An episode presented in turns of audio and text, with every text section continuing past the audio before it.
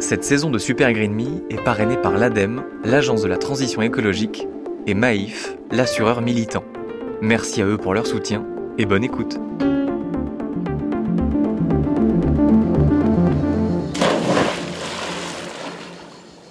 Après trois heures de train et une demi-heure de voiture, me voilà arrivé au bord de la piscine. Je précise que la blague où on me fait tomber avec l'enregistreur dans l'eau, c'est pas marrant. J'ai Je- pas pensé un instant. Non, bah non. Je préfère le dire là d'entrée de jeu. Voilà. Super Green Me, saison 2, épisode 3. Tu, tu en as mis de la crème? Non, On attend de retirer un peu. Bienvenue chez les parents d'Arthur, un de mes meilleurs amis.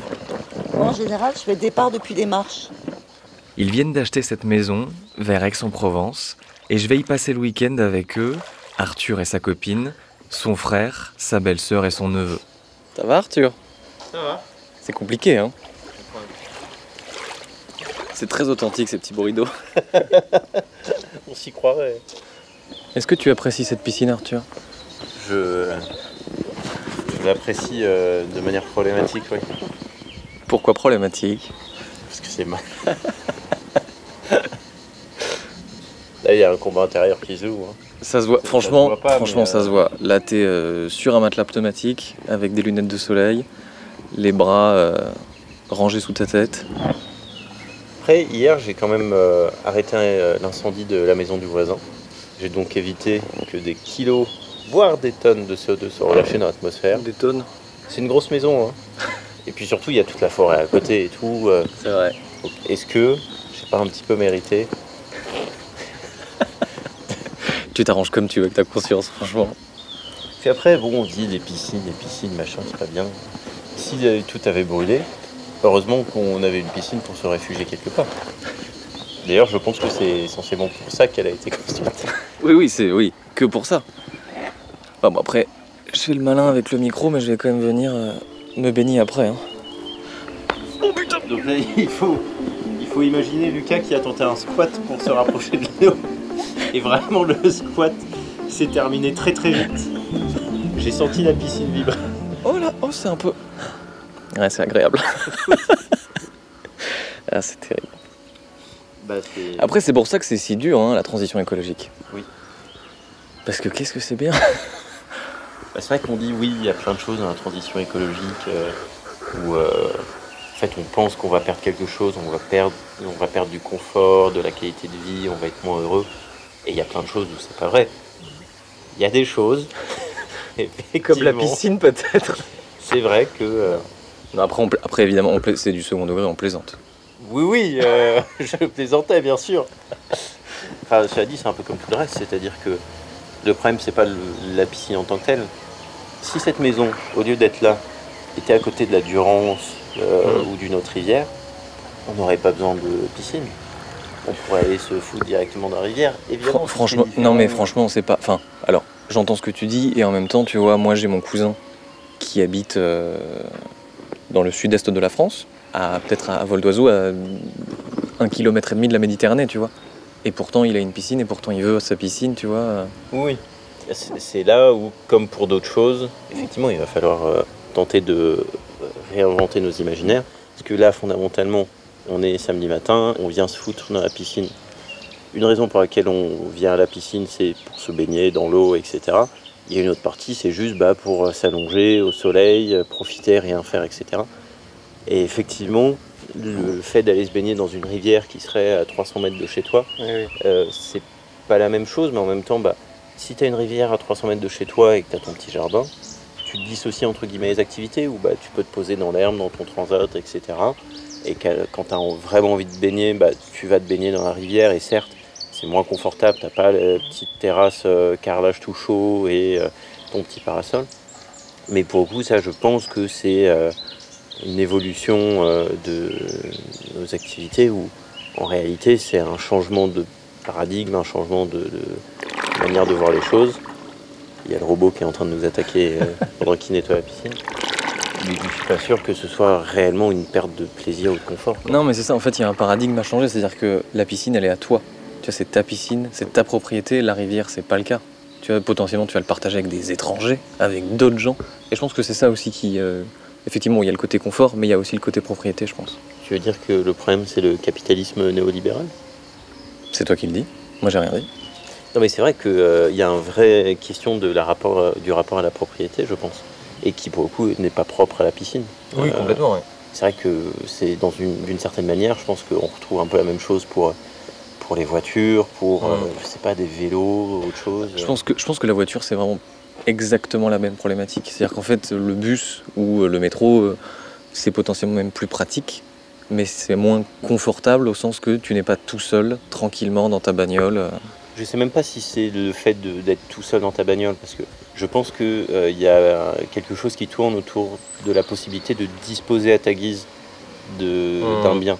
C'est-à-dire de pouvoir te dire, ma piscine, en fait, je peux y aller à 9h30, à 11h30, à 14h, peu importe. Il n'y a que moi.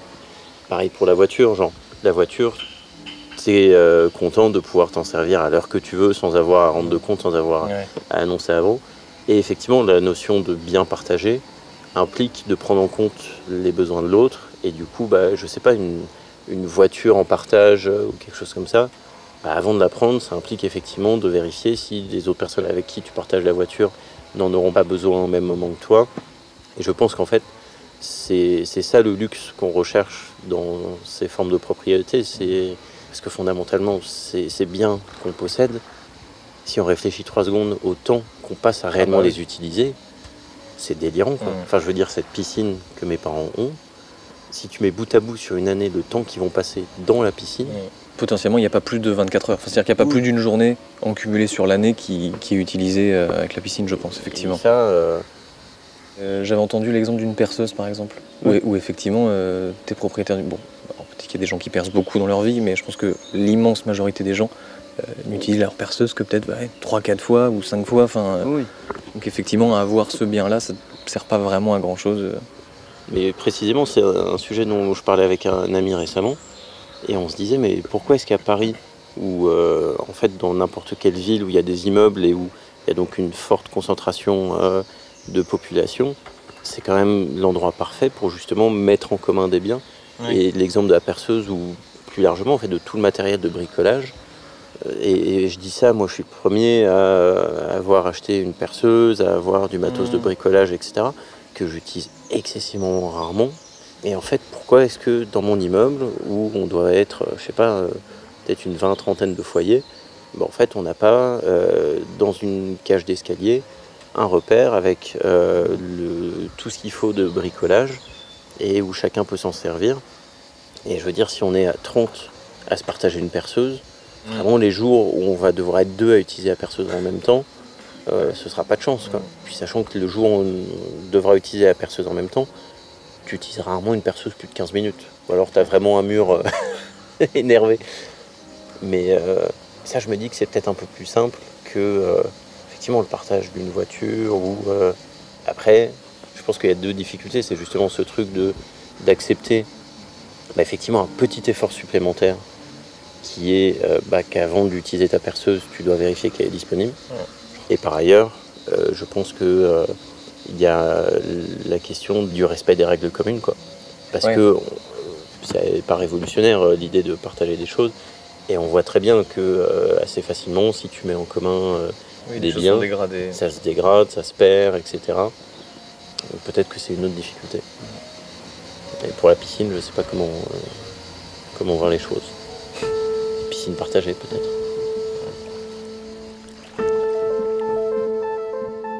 Moi non plus. J'ai pas la solution pour l'instant. Et puis là, on tape sur les piscines, mais parce que ça fait rêver. Ça me fait rêver. Pour autant, ça veut pas dire que celles et ceux qui n'en ont pas sont forcément irréprochables sur la question de l'eau dans leurs gestes du quotidien. Après, c'est intéressant ce que me dit Arthur. Je voyais uniquement le souci de l'eau avec les piscines, mais effectivement, c'est assez symbolique de notre rapport à la propriété et à quel point on achète des choses dont on n'a pas un besoin fondamental. Est-ce que toi tu rêvais d'avoir une piscine quand t'étais petit? Euh, J'ai assez peu rêvé de propriété quand j'étais petit. Euh, Marxiste dès le plus jeune âge Après, moi, c'est facile à dire. Mes parents avaient une très chouette maison. Où ils n'avaient pas de piscine, mais bon, on était en région parisienne, et tous les étés, on allait dans des maisons où il y avait des piscines. Mmh. et du coup, bah, ouais, l'été, on pouvait aller dans une piscine et c'était chouette.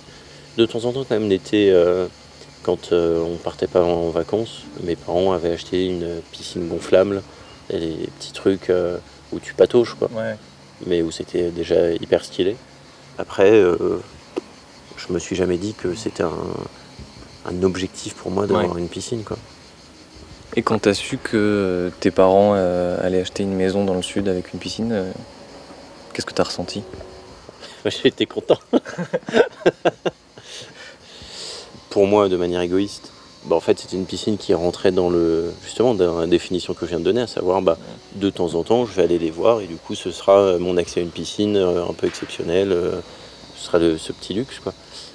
Disons que je, mon manque de connaissances sur la piscine me permet plus facilement d'être dans le déni, je pense.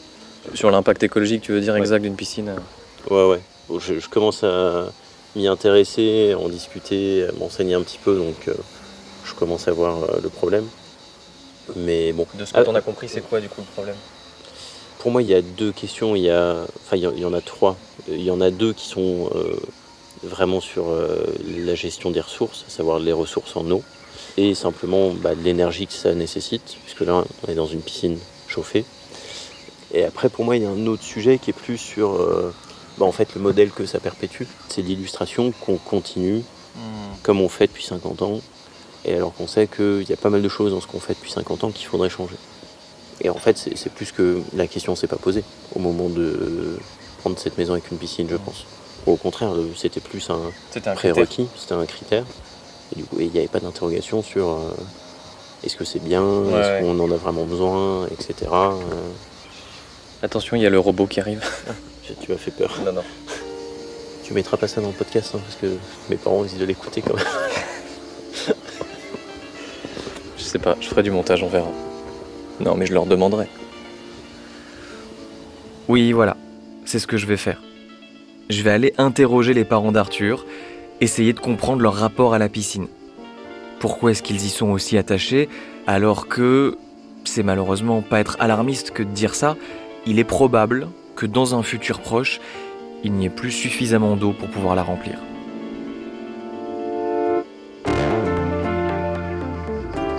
Je vais aller mettre un maillot moi. Bah moi je crame un peu donc euh, ça va être la crème solaire. Euh, oui t'es un petit peu rouge sur le torse.